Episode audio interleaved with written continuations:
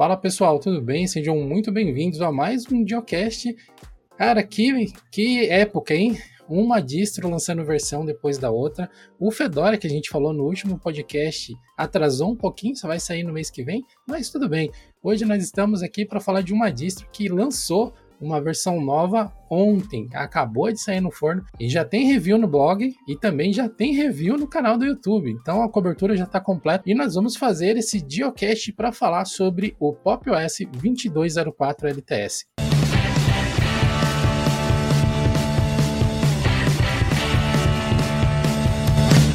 O Pop OS chegou cheio de novidades, mas uma coisa que não é mais novidade para ninguém é que o FinLink, que é o apoiador desse episódio do Geocache, é uma solução muito boa para acesso remoto de aplicações. Você pode inclusive criar toda uma rede utilizando uma workstation central mais parruda de diversos clientes mais fracos, né, os famosos terminais burros, com um hardware bastante limitado, usando todos os recursos que estão disponíveis na máquina principal. Essa é apenas uma das funções que o FinLink, essa solução de acesso remoto, pode te oferecer com toda a segurança. Então acesse o link que vai estar na descrição desse episódio e conheça mais sobre o FinLink.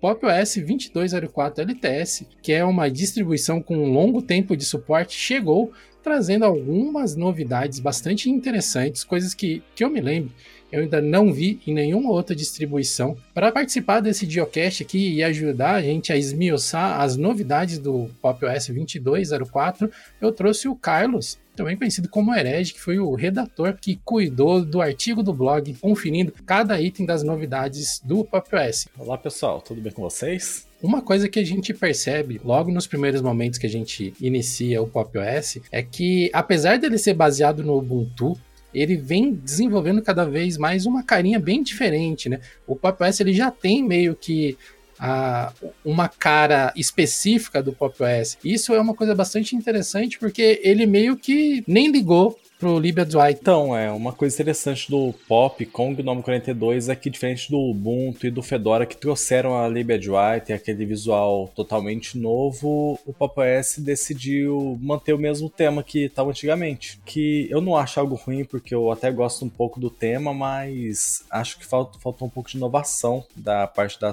da System 76 para um lançamento novo, né? um lançamento LTS, eles podiam ter dado uma caprichadinha, já que vai ser o padrão por cinco anos para muita gente, inclusive clientes de desktop pessoal, por exemplo, seria interessante é, mudar um pouquinho o tom, da, o tom do laranja, é, trazer um marrom menos marrom para o tema branco, que é uma coisa que muita gente acha estranha, aquele tema branco e marrom deles. Eu curiosamente acho legal, mas realmente se tivesse um preto ou um cinza um pouco mais aquele cinza do wallpaper que está escrito Unleash Your Potential, por exemplo, seria uma cor perfeita para usar no tema, por exemplo. Tá, essa parte de temas e cores é um dos pontos que eu também acho ainda que precisa de trabalho a ser feito no Pop OS. Eu realmente gostaria de ver algumas coisas diferentes, mas assim, a gente talvez possa até dar um desconto para ele, porque eles estão botando a mão na massa em muitas coisas. Né? A gente vai abordar diversos pontos disso ao longo do episódio, mas provavelmente depois de você dar de cara com aquela tela, na maior parte das vezes, né, aquela interface praticamente um tom de cinza, quase preto ali, que é a interface padrão do, do shell do Pop OS, você vai se deparar com aquele launcher deles. E, cara, eu tenho assim um, um sentimento meio misturado a respeito daquele launcher. Ao mesmo tempo que eu acho bacana ter o launcher, eu ainda não consegui me adaptar a usar aquilo daquela maneira. Assim, parece que ele ainda não é fino o suficiente para ser utilizado. Né? Quais novidades o, o, esse launcher trouxe? Esse ainda não é o Cosmic ainda. Eu não sei se eles vão utilizar esse launcher na interface em Rust, até porque o próprio launcher está sendo escrito em Rust. E acho que uma das coisas que eu que até onde eu me lembro não estava nas, nas últimas versões do Cosmic, que chegou nessa versão, é o fato do launcher ficar na tecla meta que é a tecla do Windows. Essa implementação acho que não ficou tão legal, intuitiva para um usuário novo, por exemplo. Tipo assim, eu entendo que o sistema do GNOME de funcionar sempre foi é, apertar super e começar a pesquisar, mas é, a gente tinha, por exemplo, no GNOME 3.38, GNOME 40, a questão de aparecer os aplicativos menu se você quiser usar o mouse. E eu acho que, por exemplo, é tirar o menu de aplicativos é, para colocar o launcher no lugar, não teria por que ter o menu de aplicativos já que a gente não tem uma tecla dedicada para ele, é, que é uma ação tão simples, né? Tanto que. Mas ele me lembra bastante o Spotlight do macOS, ele é tão funcional quanto, eu diria até um pouco mais por questão do gerenciamento de janelas que ele oferece pra gente, que eu acho incrível para quem sabe usar, quem trabalha com muita janela, por exemplo. Eu que uso, por exemplo, uma aba do uso do Chrome no navegador, não sinto diferença, mas para alguém que é desenvolvedor, tá com um monte de aplicativo aberto, testando, navegador X aberto uma coisa, navegador Y, é, apertar meta e começar a digitar é super eficiente. Mas provavelmente eles poderiam mudar o atalho para super espaço ou alto espaço, como seria o Spotlight do macOS, o Keyrunner do KDE. Seria uma implementação um pouco mais interessante para o Cosmic eu curto, eu, acho interessante ter a simplificação, porque, por exemplo, eu uso o Gnome por padrão, né? E o Gnome com a meta barra de espaço você faz uma coisa, meta A você faz outra coisa, meta, só meta faz outra coisa. E, e no Pop OS, apesar de com certeza ter um bom espaço para melhoria, como você citou, tipo, o meta faz só uma coisa, ele abre o launch. E aí, dali você faz o que você quiser depois, você abre a gaveta de aplicativos, você vai para uma janela tal. Então, talvez seja uma coisa que eles vão melhorar no futuro. Né? E isso talvez seja um dos pontos mais interessantes do Pop OS atualmente, é porque eles estão ouvindo o feedback dos usuários. Muita coisa que está no Launcher atualmente e nas pequenas mudanças que eles fizeram ao longo do tempo no Gnome, no painel de controle, é com base no feedback que os clientes da System 76 estão dando para eles. Então, cara, tem muita chance de no futuro a gente ter a System 76 talvez até ditando alguns futuros paradigmas de interface para desktop, interação com o usuário, por conta disso, né, deles estarem ouvindo. É lógico que eles não estão malucamente fazendo tudo que todo mundo pede, mas sim ouvindo as boas indicações e tentando trazer isso. Né? Uma das coisas que eu testei no beta e que para mim não funcionava de jeito nenhum era quando você abre o launcher, que ele tem aquelas opções para você criar umas pastinhas e organizar os ícones, igual o Gnome Shell tem. Só que no Pop OS isso está customizado dentro do launcher deles, né? É uma implementação própria.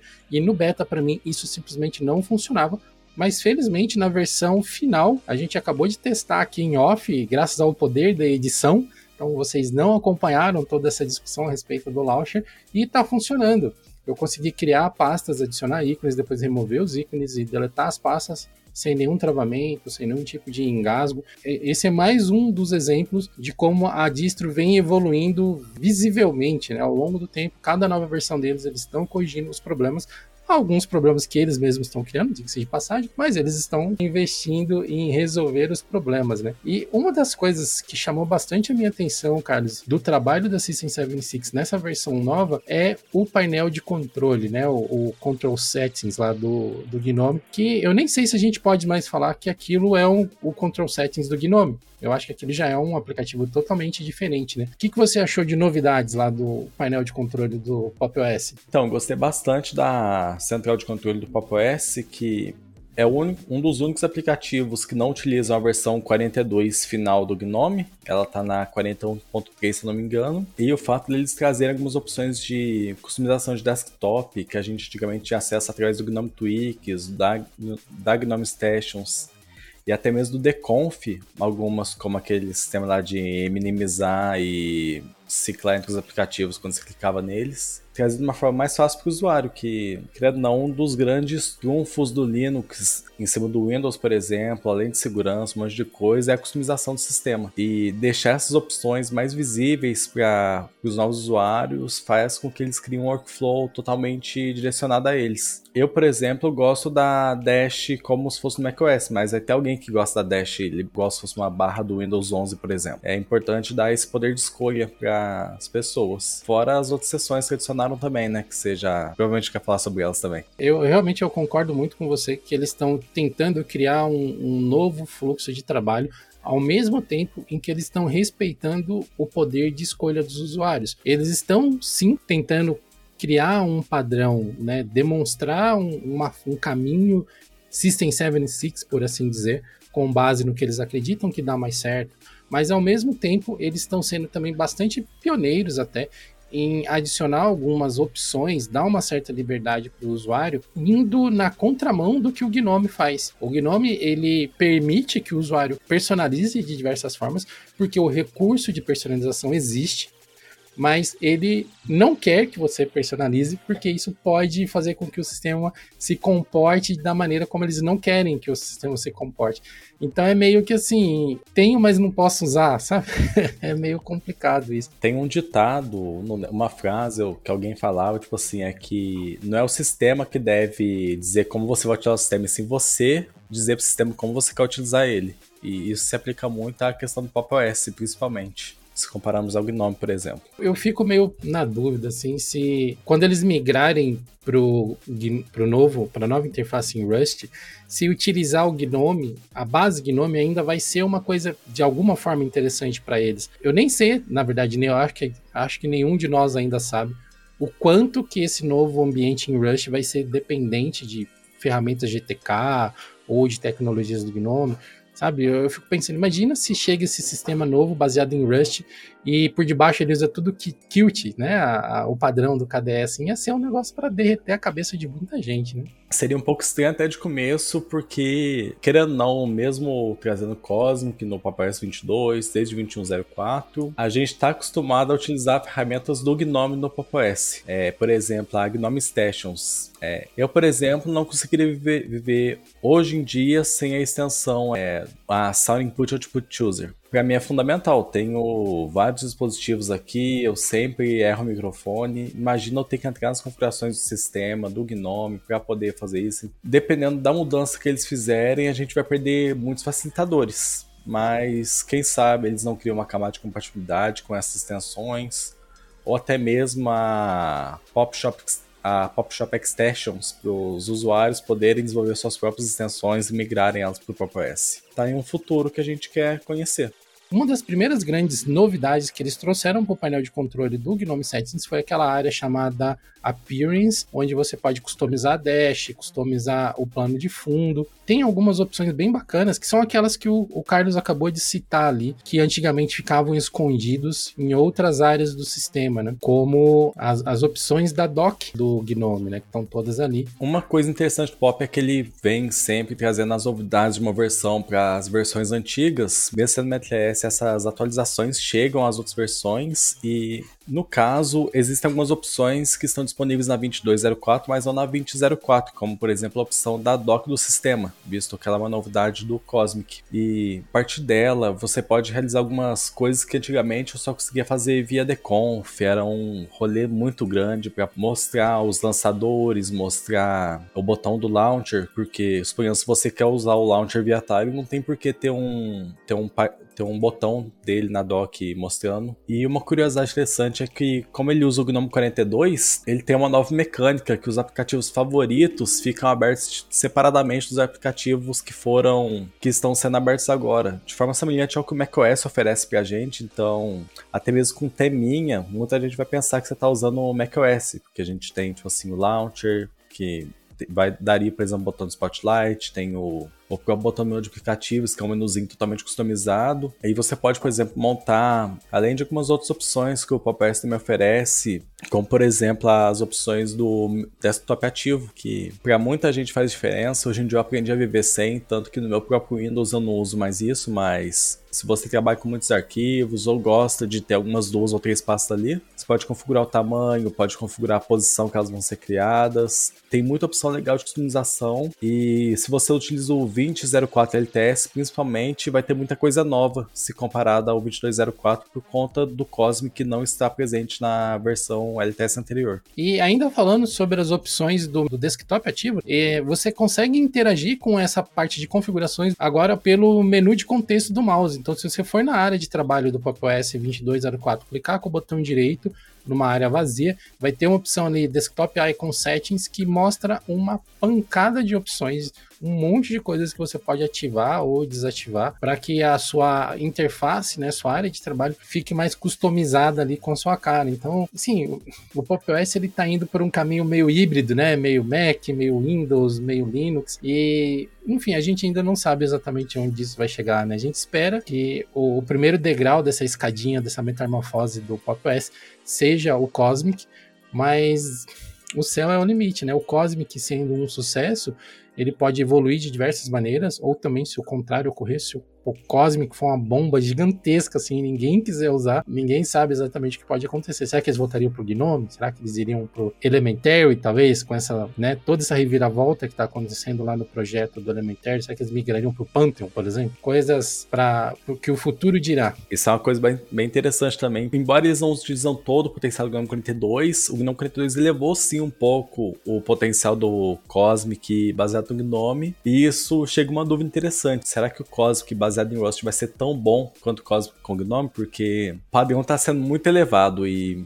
eles têm cerca de dois anos para superar as expectativas nossas até um próximo LTS. Isso me dá uma certa preocupação, porque é uma aposta muito alta desenvolver alguma coisa. É, o Ubuntu fez isso em 2010 e acabou que ele não conseguiu segurar a barra e acabou voltando para o Gnome na, em 2017. E é essa questão que você falou, será que eles vão conseguir segurar a barra com Cosmic Rust e vamos ter uma interface muito boa? Ou será que eles vão acabar voltando ao Gnome? Porque sinceramente, acho que o Pantheon Desktop não teria tanto a oferecer pro Pop que a gente tem hoje, o perfil do Pop que a gente tem hoje. A não ser que ele converse, por exemplo, com a Danielle fora, alguns desenvolvedores do próprio Elementor OS, eles façam mudanças drásticas no Pantheon, coisa que eu acho que não aconteceria tão cedo e nem tão tarde, sendo sincero. Eu fico pensando um pouco nesse paralelo com o que a Canonical passou com o Unity, e tem um, uma, uma diferença só que é bem grande, assim, dos dois cenários, porque o produto da Canonical é o Ubuntu, é, é disso que ela ganha dinheiro. Enquanto que a System 76 ela ganha dinheiro com hardware. É lógico que o Pop OS ajuda a vender esse hardware também e provavelmente eles devem gerar algum tipo de receita com o Pop OS, mas com certeza não é de onde vem o grosso do dinheiro. Eu acho que para eles é, é menos é menos problemático eles arriscarem no Pop. Se for qualquer coisa depois é só voltar para trás.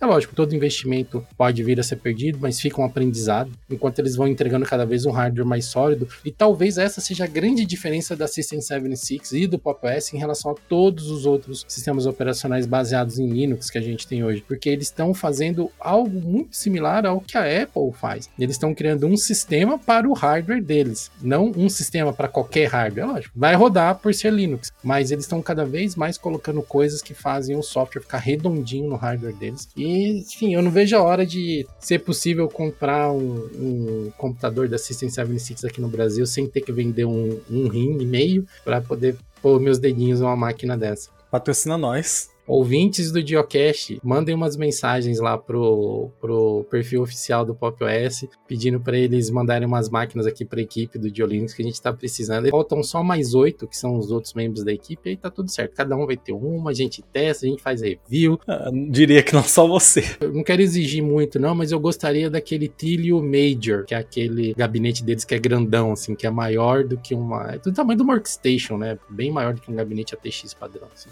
Tyrion Major ia ficar lindo aqui na minha mesa. Até da mesma cor da minha madeira aqui na mesa. Por mim, até um notebook com Celeron que eles fizessem para testar está valendo. Falando dessa área de hardware, que a System 76 é bastante forte, né, com os seus notebooks, com os, as workstations, com até aquele micrinho pequenininho, né, o Mercat, ou Mer Meerkat, se eu não me engano, que é aquele que é tipo um é tipo um Intel NUC, é bem pequenininho para você deixar ele grudado atrás do monitor, não ocupa espaço nenhum na mesa. Eles têm um teclado também lá, que é o Launch, que também tem toda uma customização, uma integração. Então eles estão realmente criando um ecossistema bacana de hardware e o Pop OS está cada vez com mais opções para se integrar a, a, essas opções né, de, de produto que eles têm para oferecer. O que nos leva, meus amigos, a falar de duas opções novas que foram adicionadas agora no 2204. Não é bem que elas foram adicionadas, elas foram, elas receberam melhorias no 2204, que é a parte do Upgrade Recovery, que é uma nova opção que existe dentro do painel de controle do Gnome já há algum tempo, mas no 2204 ela trouxe algumas novidades. Então essa aba ela já existia há algum tempo, mas é uma das coisas que me chamou a atenção e que certamente vai me fazer utilizar um pouco mais o PS, principalmente computadores de clientes, é a questão de atualização automática do sistema, que vou te falar, cliente eu já instalei links um monte de gente é raro chegar, tipo assim, é. Tinha um cara que instalou um Ubuntu numa máquina horrível pra ele usar na sala e falei assim: ah, só manter atualizado. Você vai. Eu fiz um script, falei assim: você vai clicar nisso aqui e digitar sua senha.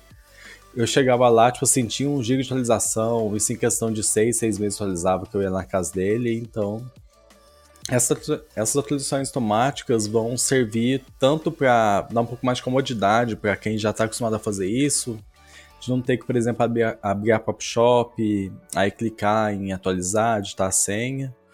Fora também na questão de segurança, para usuários novos, por exemplo, que acham que Linux não precisa atualizar o sistema.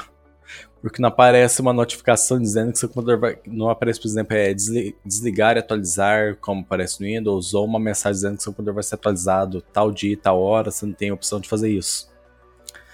E a opção de.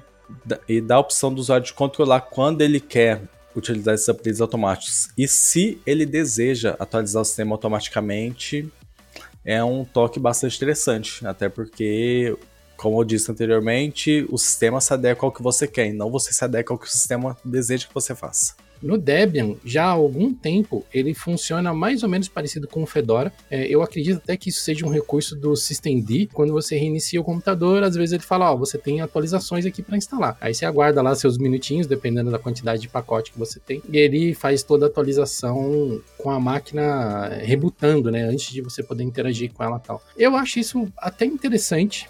Eu acho que diminui a, a, a possibilidade das coisas darem errado do usuário ficar mexendo em alguma coisa que não deveria, querer clicar em alguma coisa que não deveria e tal. Mas, de certa forma, também me dá uma certa nostalgia, assim, porque essa é uma das coisas que eu não gostava no Windows, por exemplo. Você liga a máquina, ah, você tem 359 mil atualizações para instalar, sente e chora, sabe? No Linux, até o momento ainda não está assim, nas distribuições que eu testei. Mas espero que eles não copiem isso da Microsoft, que realmente não seria uma, uma feature legal de ser copiada. Eu não sei se vai, se vai funcionar igual o Fedora, que a última vez que eu usei Fedora com esse sistema, ele só perguntava se queria desligar a máquina de atualização, ele instalava e depois desligava, o computador estava pronto para mim usar. Não é algo, por exemplo, é. E diferente do Mac, eu creio que não vai demorar horas e horas para atualizar o sistema, igual alguns vídeos que eu vi do Dio, relatos do Raul, que o Mac demorava 3 a 4 horas para reiniciar, o que é algo bastante ruim, principalmente que a gente que trabalha com isso, vamos supor, por exemplo, o Raul só tem aquele computador, o Mac decide, falar assim, ó, lembra que você tinha que atualizar ontem? Vamos terminar. Aí três horinhas lá sem comunicação com o povo, deixando a gente louco. É uma coisa que eu quero ver como é que vai ser a implementação. Se vai ser só quando tá desligando ou se vai realmente ligar e atualizar. Eu, por exemplo, entre o Papo OS e o Windows, se, nessa utilização, se fosse desse jeito, eu continuaria no Windows, porque não é uma coisa que eu quero ter, ligar o sistema atualizando, mas por sorte temos o botão de desligar, algo que o Windows poderia ter. O Windows ele até tem essa opção para você desativar, tinha, né, pelo menos no Windows 7, no Windows 8, no Windows 10, mas não funcionava. Esse era o fato. Ele tinha lá, ó, clica aqui e desative as atualizações automáticas na inicialização, mas pelo menos em, nas diversas dezenas de máquinas que eu já instalei com Windows na minha vida, nunca funcionou. Então é como se não tivesse na prática, né? Mas vamos torcer que eles que a System 76 esteja se inspirando, para não dizer que eles estão copiando, somente nas coisas que geram feedback positivo, né?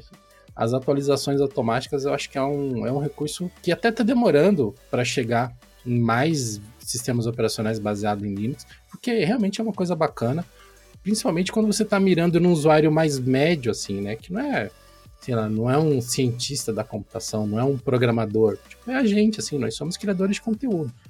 Calhou de nós sermos criadores de conteúdo que manjam de tecnologia também, mas a gente não precisa, não deveria precisar ficar se preocupando com isso, né? Não deveria ser uma coisa do nosso dia a dia. Né?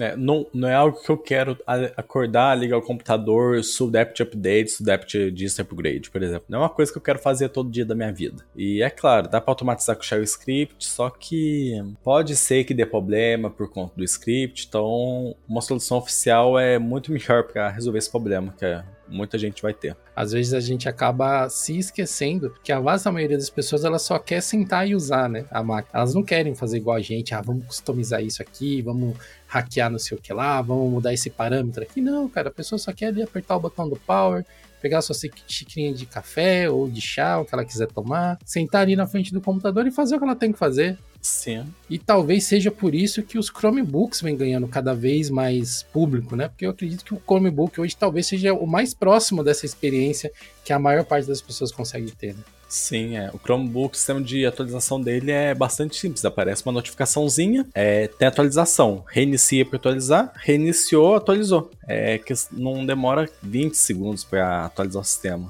Que ele já baixa a atualização, ou não, não tenho certeza, mas pode ser que ele use aquele sistema de upgrade Delta, sabe? Uhum que vai atualizando algumas partes, depois só reinicia para poder efetivar a mudança. Realmente, é, hoje em dia, sendo um, sendo um dono de Chromebook, descobrir Chromebook nem sempre é a melhor solução para mim, mas é uma solução bastante interessante. Para novos usuários, por exemplo, eu deixo ele com amigos meus que precisam de alguma coisa e não tem problema nenhum. Posso, dar, posso largar na mão que eu sei que vai voltar atualizado, que vai voltar certinho. Coisa que, por exemplo, eu tinha medo de fazer com uma máquina Linux que eu tinha. Tem algumas, algumas distros que são mais difíceis de você deixar na mão de pessoas leigas, assim, né?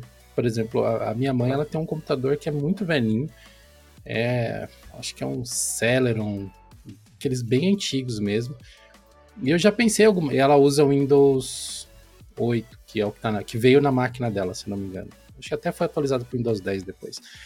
E eu já pensei várias vezes assim, botar um Linux lá para ela, tal, deixar tudo configurado. Só que ela é exatamente esse usuário que eu acabei de falar, assim, sabe? Ela liga o computador, vai lá, pega um café, senta, entra nas redes sociais dela, vai lá, responde e-mail, paga uma conta.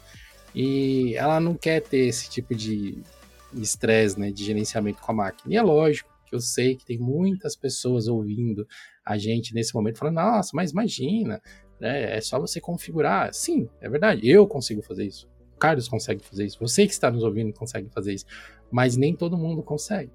E vai ter algum momento que talvez alguma coisa não funcione como a gente deixou configurado para funcionar, que a pessoa vai ter que se virar nos 30. Ou você vai ter que, tipo, no caso da minha mãe, pegar um carro e fazer uma viagem de 3 horas para chegar na casa dela, que ela mora em outra cidade, e, e tentar resolver o problema. Pode ser que simplesmente eles retirem alguma coisa do sistema muito importante, como por exemplo o pacote Grub Customizer, que não estava na pauta, mas eu quero falar sobre isso porque eu fiquei muito decepcionado com a assistência V6, porque eu fui fazer modual boot, não funcionou, eu tive que usar outro método que em breve vai estar no Linux Clips também. Você acha que não usa dual boot com Windows no caso, né? Com Linux ainda funciona normalmente dual boot, mas dual boot com Linux você não chega a utilizar, né? A verdade, eu uso o Dual Boot, mas o Dual Boot sem facilidade, assim. Eu aperto F12 e escolho o disco que eu quero dar boot. Eu já deixei configurado na BIOS e quando eu quero ver alguma coisa lá, eu só aperto F12 e entro no, no outro sistema. Eu realmente faz algum tempo já que eu não, não fico mais customizando, porque Cara, o Grub é uma coisa que precisa muito urgentemente ser melhorado, assim, para ficar mais amigável. Ou talvez o próprio System Boot, né? Começar a ser mais amigável com, com essas, esses múltiplos sistemas operacionais também seriam bacana. Uma, uma realidade que nunca vai existir é o Windows, por exemplo, parar de ser chato e começar a liberar um dual boot, assim, mas convenhamos, nunca vai. Nunca é uma palavra forte, mas vai demorar muito tempo até eles resolverem fazer uma solução que. uma implementação decente para Linux. Eu acho que nunca não é uma palavra muito forte nesse caso, não. Porque, cara, para que, que a Microsoft vai fazer isso? Na verdade, a gente com certeza poderia elencar aqui vários motivos técnicos justificáveis para ela fazer isso mas ela é dona, sei lá, de quantos por cento do mercado, sabe? Eu não vi nenhuma estatística recente, mas eu acho que não é exagero dizer que no mercado desktop o Windows domina, sei lá, 80%, se não for mais até, do ambiente desktop, de computadores para desktop. Então, assim, quem tem que correr do ponto de vista de quem está lá em cima dominando, quem tem que correr atrás são os outros, né? Vocês que tentem abocanhar uma fatia do mercado que eu tenho, né? Não eu tenho que ficar facilitando para vocês aparecer aqui. Né? É lógico que isso ah, abre possibilidades aí para várias discussões em termos de concorrência desleal, de monopólio, não sei o que, mas infelizmente é como o mercado funciona e felizmente a gente tem outras opções além dessas práticas, né, que usam práticas muito mais interessantes, como os sistemas baseados em Linux, por exemplo. Voltando a falar aqui um pouco do, do painel de controle do, do Pop OS, a próxima grande novidade, por assim dizer, que eles adicionaram dentro do painel de controle está aquela área de suporte. É, aquilo ali, apesar de ter algumas funções interessantes, que é você poder ter acesso à documentação mais fácil, entrar num, num chat de suporte, que é o, o Mothermost, né, que é aquela rede social que parece com Slack que eles usam. É, não tem exatamente nada de muito novo. O próprio pessoal do, do Zorion S já tinha até algumas coisas mais ou menos parecidas com essa, quando eles lançaram o Zorion 16. Mas eu penso que talvez a melhor função que eles colocaram nessa nova, nesse novo área, né, nessa aba, aba de suporte, é a parte de coletar logs para o usuário. Cara, que mão na roda isso, hein? Eu que trabalho como técnico às vezes gostei muito dessa função porque supõe Vamos ser sinceros, se eu pedir para uma pessoa leiga me gerar um log do FSTab, ela vai me perguntar o que é um log. Na melhor das hipóteses, ela vai te perguntar o que é um log. Na melhor das hipóteses. Isso era uma situação bastante manual, se eu não me engano, exigia terminal. E eu não tenho certeza, mas eu acho que esse essa aba de suporte nas configurações veio para substituir o antigo aplicativo de suporte que eles tinham nas ISOs do PopOS que vinham para para os dispositivos da empresa, como o Darter Pro do Dio, que foi onde eu vi esse aplicativo. Não, não sei se remover esse aplicativo, mas foi uma implementação interessante que eles fizeram na, na central de configurações do sistema, porque não vai deixar que, tipo assim, só uma pessoa tem acesso, só quem tem o hardware deles tem acesso a esse tipo de função, mas qualquer pessoa que utilize o sistema e queira um suporte, mesmo que seja comunitário, possa sim é, estar gerando os logs, enviando para a comunidade, e quem sabe isso não pode abrir portas portas para, no futuro, por exemplo, ela, ela prestar serviço de suporte ao PopOS Desktop como o Ubuntu faz. Porque ele tem potencial para ser utilizado em muitas empresas, tem muitos facilitadores que tem muitos facilitadores que seriam interessantes em empresas de design, empresas de 3D, e como ele é focado em criação de conteúdo e produtividade, eu não vejo um futuro em que, em que a System 76 não queira fazer isso. Seria uma forma até mesmo de gerar uma renda é, que vai ser destinada ao desenvolvimento e aprimoramento do sistema no, ao longo prazo, que ajudaria a custear, por exemplo, desenvolvedores em Rust que estão desenvolvendo a nova, a nova interface. É, realmente abre bastante margens aí. Essa função de você gerar logs é uma coisa muito simples e extremamente útil, porque vamos dizer que você está com um crash na sua máquina, que você não sabe como resolver, e alguém te, ah, eu preciso dos logs do sistema. Você vai clicar no botão criar logs no sistema, ele vai processar uma série de informações, vai gerar um arquivo compactado na sua home é só você pegar aquele arquivo e mandar para o suporte da System76. Simples assim.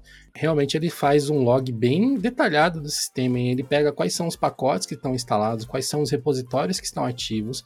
Ele mostra quais são as partições montadas e criadas no sistema. Ele pega o dismessage, que é o, o log de mensagens do sistema.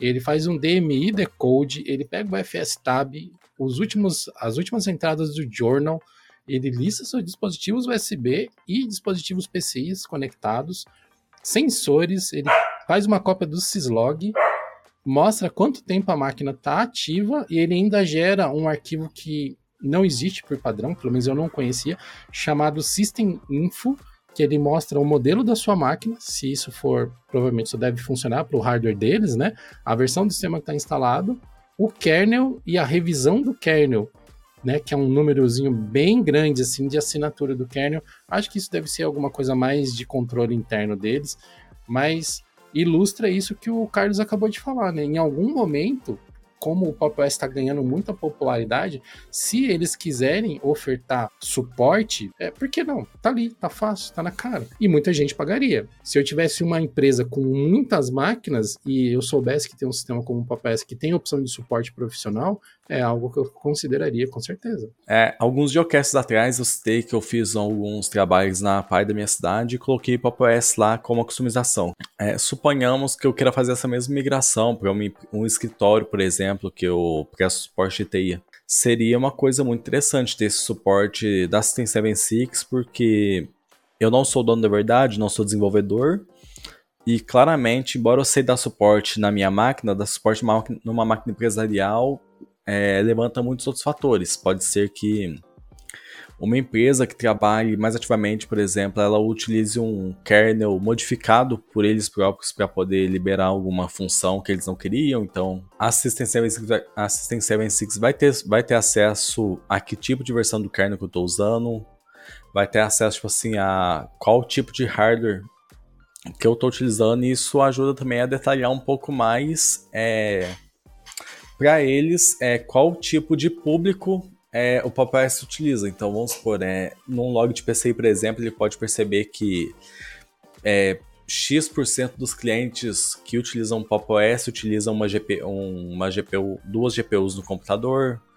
É, eles vão perceber que, tipo assim, existe uma parcela de pessoas que utilizam ele num processador Celeron. Então, se suponhamos que exista muita muito request de suporte para esse tipo de processador, eles podem pensar, tipo assim, isso daí tá dando problema, vamos tentar resolver, vamos tentar gerar uma otimização do sistema para ele, porque eles vão ter acesso às informações à medida que os usuários estão passando. E é importante dizer que é os usuários que estarão passando para eles, e não eles estão gerando um log automaticamente, estão enviando para um servidor deles. Porque, se não me engano, o Ubuntu tem uma. O Ubuntu tem essa. Um, uma telemetria um pouco mais fraca que indica, manda algumas poucas informações que você pode até desativar, já, ela vem desativada por padrão, você pode ativar ela no caso.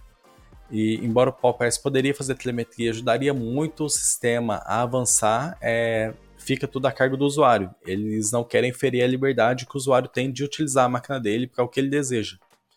Que, sem dúvida nenhuma, é um ponto muito positivo para eles. É, acho que já é a terceira vez que falo isso aqui, porque é uma coisa muito interessante. Essa área de telemetria é um terreno muito espinhoso para todas as distribuições Linux, para softwares que utilizam, são baseados em software livre em geral, porque existe essa visão muito negativa dos, da maior parte dos usuários, ou pelo menos de uma parte significativa deles, de que toda telemetria é ruim, toda telemetria é nociva. E, sim, eu particularmente discordo. Eu acho que a telemetria ela tem as suas utilidades, o que ela precisa ser transparente e tem que ser optativa também. Então, o Debian, por exemplo, ele tem uma, uma, telemetria que existe há décadas dentro dele, que é o Popularity Contest, e quando você instala o sistema operacional, ele te pergunta: você gostaria de participar? Sim ou não? Simples assim. A informação que ele manda para os servidores do Debian é quais são os pacotes que você tem instalados na sua máquina. E por que que ele faz isso? Porque o Debian ele move é, os pacotes mais utilizados para as primeiras mídias de instalação. Então, ele dessa forma ele faz com que as pessoas precisem de menos pacotes, menos download de pacotes na primeira instalação, porque os pacotes mais populares sempre vão estar facilmente acessíveis na mídia, mas é optativo. Até o momento a gente não tem nenhuma informação de telemetria propriamente dita, né, dentro do PopOS. Então, na verdade, o que vai ter é essa interação dos usuários. Quem tiver problema e for recorrer aos canais de suporte dele, provavelmente eles vão começar a solicitar esse pacote com as informações. Aí a pessoa pode é, enviar ou não enviar, né? É lógico que isso pode acabar atrapalhando a ajuda que ela vai receber, caso ela se recuse a enviar, mas de qualquer forma todas as informações estão ali também. É só você descompactar o pacote que você vai poder ver 100% das informações que você está enviando para eles. E além disso, todas as ferramentas que o PopOS coloca no sistema deles, assim como a maior parte das distribuições Linux, estão todos lá no repositório deles do Git. Então, se você tem dúvidas se eles estão captando alguma informação ou quais são as informações que estão inseridas nesse pacote e você é uma pessoa que tem conhecimento para analisar código, você pode simplesmente entrar lá no projeto deles e ver se o que eles estão fazendo é o que eles dizem que estão fazendo mesmo. Além dessas funcionalidades do painel de controle que a gente já citou, da atualização do Gnome. Existem muitas outras coisas que estão sendo disponibilizadas nessa versão, o POP 2204 LTS, uma delas que eu vou citar aqui, que eu estou muito tentado a instalar na minha máquina para poder testar e ver como que ela se comporta, é o novo agendador de processador deles. Eles criaram o System 76 Scheduler, que é uma ferramenta para você que ele, automaticamente ele vai balanceando o clock do processador e a, a alocação de recursos dependendo do aplicativo que você está utilizando. Isso é principalmente interessante em notebooks, né, para ajudar a economizar a bateria e tal. Em desktops eu não sei até que ponto isso vai ser efetivo, mas eu só tenho desktop para testar, então eu vou querer ver como é que ele se ele ajuda na fluidez de alguma forma, porque eu utilizo um kernel customizado por padrão, né? Eu gosto de utilizar o Zen kernel, na maioria das máquinas que eu utilizo, eu utilizo o Zenkernel, e uma das grandes funcionalidades que ele tem é isso, um, um, um agendador né, de, de recursos do processador mais inteligente, que aloca os processos mais dinamicamente e tal. Mas essas não são as únicas novidades que o 2204 trouxe. Então, uma das mudanças que eu acho que ninguém vai perceber, mas que faz total diferença é a adição do Pipewire como servidor de som, que já tem muito artigo no canal falando sobre ele. Acho que a gente já comentou nos outros geocasts que ele causou uma revolução muito grande na questão de som para Linux e se você é um amante de som ou se você gosta de mais fidelidade de som, é, ou até mesmo utiliza dispositivos Bluetooth, você vai sentir bastante diferença com essa mudança. E voltando um pouco no assunto de atualizações, que a gente estava falando um pouco antes, é, tem uma mudança bastante interessante que eu quero saber como que ela vai se comportar. Diz aqui é, no lançamento, nas notas oficiais deles, falam que se uma atualização for, for interrompida, é, você vai poder continuar de onde parou sem nenhum tipo de erro. O que é algo interessante, porque sempre que uma atualização travava comigo, ou tinha que é, liberar o cache do apt, removendo barra var, barra lock, eu não lembro exatamente a pasta, mas é, isso é uma coisa que faz sentido ter, agora que as, agora que as atualizações estão sendo, estão sendo de forma automática.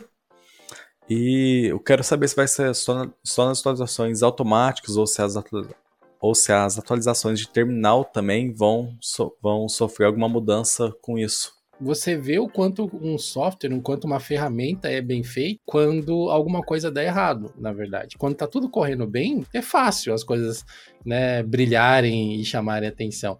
Mas a gente sabe que é uma realidade aqui no Brasil. Muita gente tem conexões horríveis, ou mesmo alimentação, energia elétrica, né? Horríveis, lugares que tem muita instabilidade, que pisca muito, que a luz acaba do nada tal.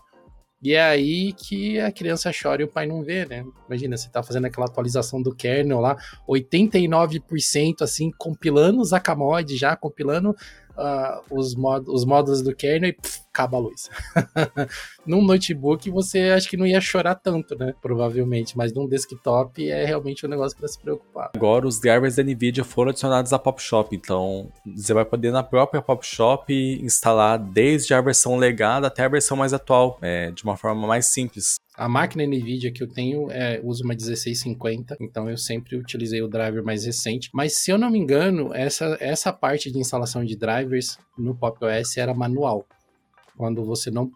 O driver é, moderno, ele instalava né, automaticamente, e se você precisava do driver legado, você tinha que instalar na mão. Mas você que está nos ouvindo aí e utiliza Pop OS, é, as versões antigas e tem uma, uma placa de, que depende do software legado, do driver legado, deixa nos comentários desse episódio aí lá no nosso fórum, né, plus.geolinux.com.br e comenta pra gente aí como que você fazia para instalar o driver legado do Pop OS. Juntamente com isso, eles também trouxeram um suporte melhor para múltiplos monitores, provavelmente questão de tearing, alguma coisa que tinha, algumas configurações de monitores, é, eles resolveram. E a, se você utiliza um monitor usando High DPI, é, surgiu algumas correções de interface também, para não ficar com aquele aspecto esticado, ou aquele aspecto que está faltando pixel em tal lugar. E por último, mais ou menos importante, o padrão dos ícones do sistema, que era .ico, é, mudou para .svg. Isso vai garantir uma maleabilidade maior. Isso vai evitar que os ícones percam qualidade, além de além de trazer uma imagem um pouco melhor se você, por exemplo, trabalha com design. Eu, eu por exemplo, em muitas thumbs eu tive que pegar esses ponto icos e mandar para o GIMP, a qualidade era horrível, agora eu tenho SVG para poder contornar esse problema. E se você costuma acessar remotamente, temos o protocolo RDP, que agora é o padrão para os acessos remotos. Essa parte do RDP é uma que eu quero depois testar com um pouco mais de calma, porque a gente citou em diversos momentos aqui da gravação essa pegada da System 76 de se aproximar mais dos usuários, das pessoas que estão utilizando o PopOS. E aí, vendo essa parte do log deles, onde eles falam que agora o protocolo RDP será utilizado por, por padrão, me ocorreu assim, será que eles realmente estão em algum momento eles vão até pensar na possibilidade de acessar a máquina dos clientes para resolver algum tipo de problema. Você que tem um hardware da System76, um notebook, alguma coisa assim, tá com um problema na sua máquina, igual você faria com a Dell, com qualquer outra empresa normal, né, que vende computadores, que você tem um contrato de suporte. Se ah, o, o cara fala assim, ah, tá, me fala o ID da sua máquina que eu vou acessar, acessa e faz algum procedimento para te ajudar. Essa, depois eu quero ver mais informações sobre isso, porque somente lá no, no release notes, né, nas notas de lançamento, para mim isso não ficou claro ainda. Sim, e abre aquela possibilidade que a gente tinha comentado um pouco antes de assistência 76 realmente querer oferecer suporte empresarial ou até mesmo para pessoas, que eu acho que não vai demorar muito para isso acontecer, até porque todo mundo precisa de dinheiro e eles estão criando um projeto inovador totalmente do zero. São muitas ideias que eles, que eles querem tirar do papel, são muitas coisas que eles pretendem adicionar na interface. Então, pensando como não é saudável monetariamente para a empresa deslocar o recurso voltado a hardware para poder produzir o software deles. Embora seja o software hoje em dia faça parte do hardware que eles oferecem, como o macOS faz parte dos produtos Apple, mas eles têm que gerar receita de alguma forma com isso. Provavelmente o suporte vai ser a melhor forma que eles acharam para poder contornar esse problema monetário e desenvolver algo maior e melhor para a gente nas próximas versões. Eu fico bastante animado de ver a movimentação da System 76 talvez até um pouco mais do que eu ficaria em relação ao que o pessoal do Elementary OS fez, porque a System 76 ela parece estar tá caminhando numa, numa direção de oferecer soluções para problemas mais visíveis, enquanto o pessoal do Elementary está atacando uma série de problemas, mas são, muitas coisas são subjetivas, né? São, são a forma como a gente interpreta a utilização de sistema, o paradigma do desktop, que o Pantheon tem algumas coisas ali que ele muda tal. Enquanto a System 76 tá assim, ó, você tem um processador, a gente precisa economizar bateria, beleza. System 76 Scheduler. Ah, você tem uma máquina, você precisa de suporte, beleza. Suporte RDP aqui para acessar a sua máquina e te ajudar a resolver um problema. Ah, você tá com um problema, a máquina nem consegue acessar direito remotamente, ah, beleza, baixa esse pacotinho aqui com todos os logs do sistema, manda pra gente. Sabe, tá me parecendo tão mais, mais pragmático, assim, mais objetiva as coisas que a System 76 estão fazendo no Pop OS do que as outras empresas. Né? Diferente do Ubuntu, que o foco e o principal produto são os servidores, a System 76 tem o tem seu produto principal como o hardware que eles oferecem. E se tem uma coisa que Steve Jobs nos ensinou, é que nada adianta ter um hardware muito bom ser um software que seja melhor ainda. É, imagina, pensa comigo, por exemplo, você iria ter um MacBook Air M1 de última geração para usar o Windows 10? Não faz sentido ter uma, ter uma máquina com tanto poder de fogo sem um sistema que seja completamente otimizado. E é isso que eles querem a longo prazo. Eles, eles querem ser o que o Ubuntu não foi na, na área dos desktops. E, e é claro que a comunidade vai se beneficiar disso, porque eles não estão focando apenas. O Pop OS é um produto distribuído globalmente para qualquer pessoa que deseja utilizar. Então, só benefícios por enquanto. Isso é só um pouco do que Pop OS 2204, que é uma distribuição LTS, né? A gente já citou isso aqui. Seguindo, né, a tradição do System 76, provavelmente esse, essa LTS vai receber recursos novos ao longo do tempo. Então, o que nós estamos vendo aqui é só o a foto de como ela está agora. Certamente haverão muitas mudanças e espero que sejam todas agradáveis e bacanas de se ver e de se testar também. Eu, eu gostaria muito assim de ter um sistema desktop Linux forte. Você pode falar, meu, isso aqui você instala sem se preocupar que é isso aqui que vai funcionar. Hoje a gente tem várias opções dependendo do que, que você quer fazer. Né? A gente pode falar do Mint, pode falar do Zorin, pode falar de algumas distros brasileiras, tipo o Regato S. São distros mais estáveis assim que costumam costumam atender algumas gamas específicas de pessoa. Eles estão cada vez mais próximos desse caminho e eu acredito que até a próxima LTS eles vão pegar pelo menos metade do market share que o Ubuntu Desktop tem atualmente. Essa é a minha previsão para os próximos dois anos. Uma previsão corajosa, eu diria, porque é, é chão, hein? No Steam, pelo que a gente pode acompanhar do, do market share ali, né, dos usuários, o Steam Hardware Survey, o Pop ele já tá ali beliscando o bumbumzinho do, do Ubuntu, né? Cada vez mais ele chega mais perto. Teve alguns meses que, se eu não me engano, ele chegou até a estar tá além do Ubuntu em termos de uso na Steam, mas com o advento do Steam Deck, enfim, pode começar a dar uma bagunçada nisso aí, mas vamos ver como é que vai ficar. Né?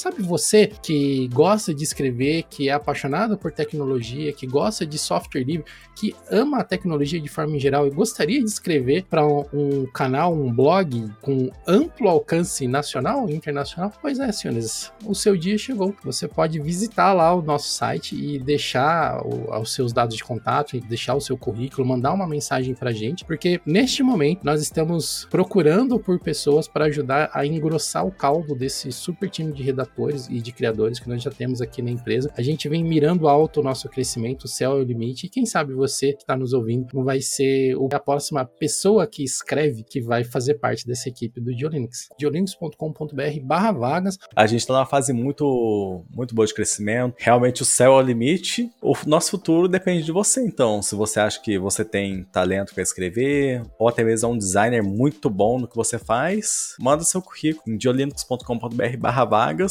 e venha ser um pinguim do nosso lado. Acessem lá e até o próximo Diocast. Falou, gente.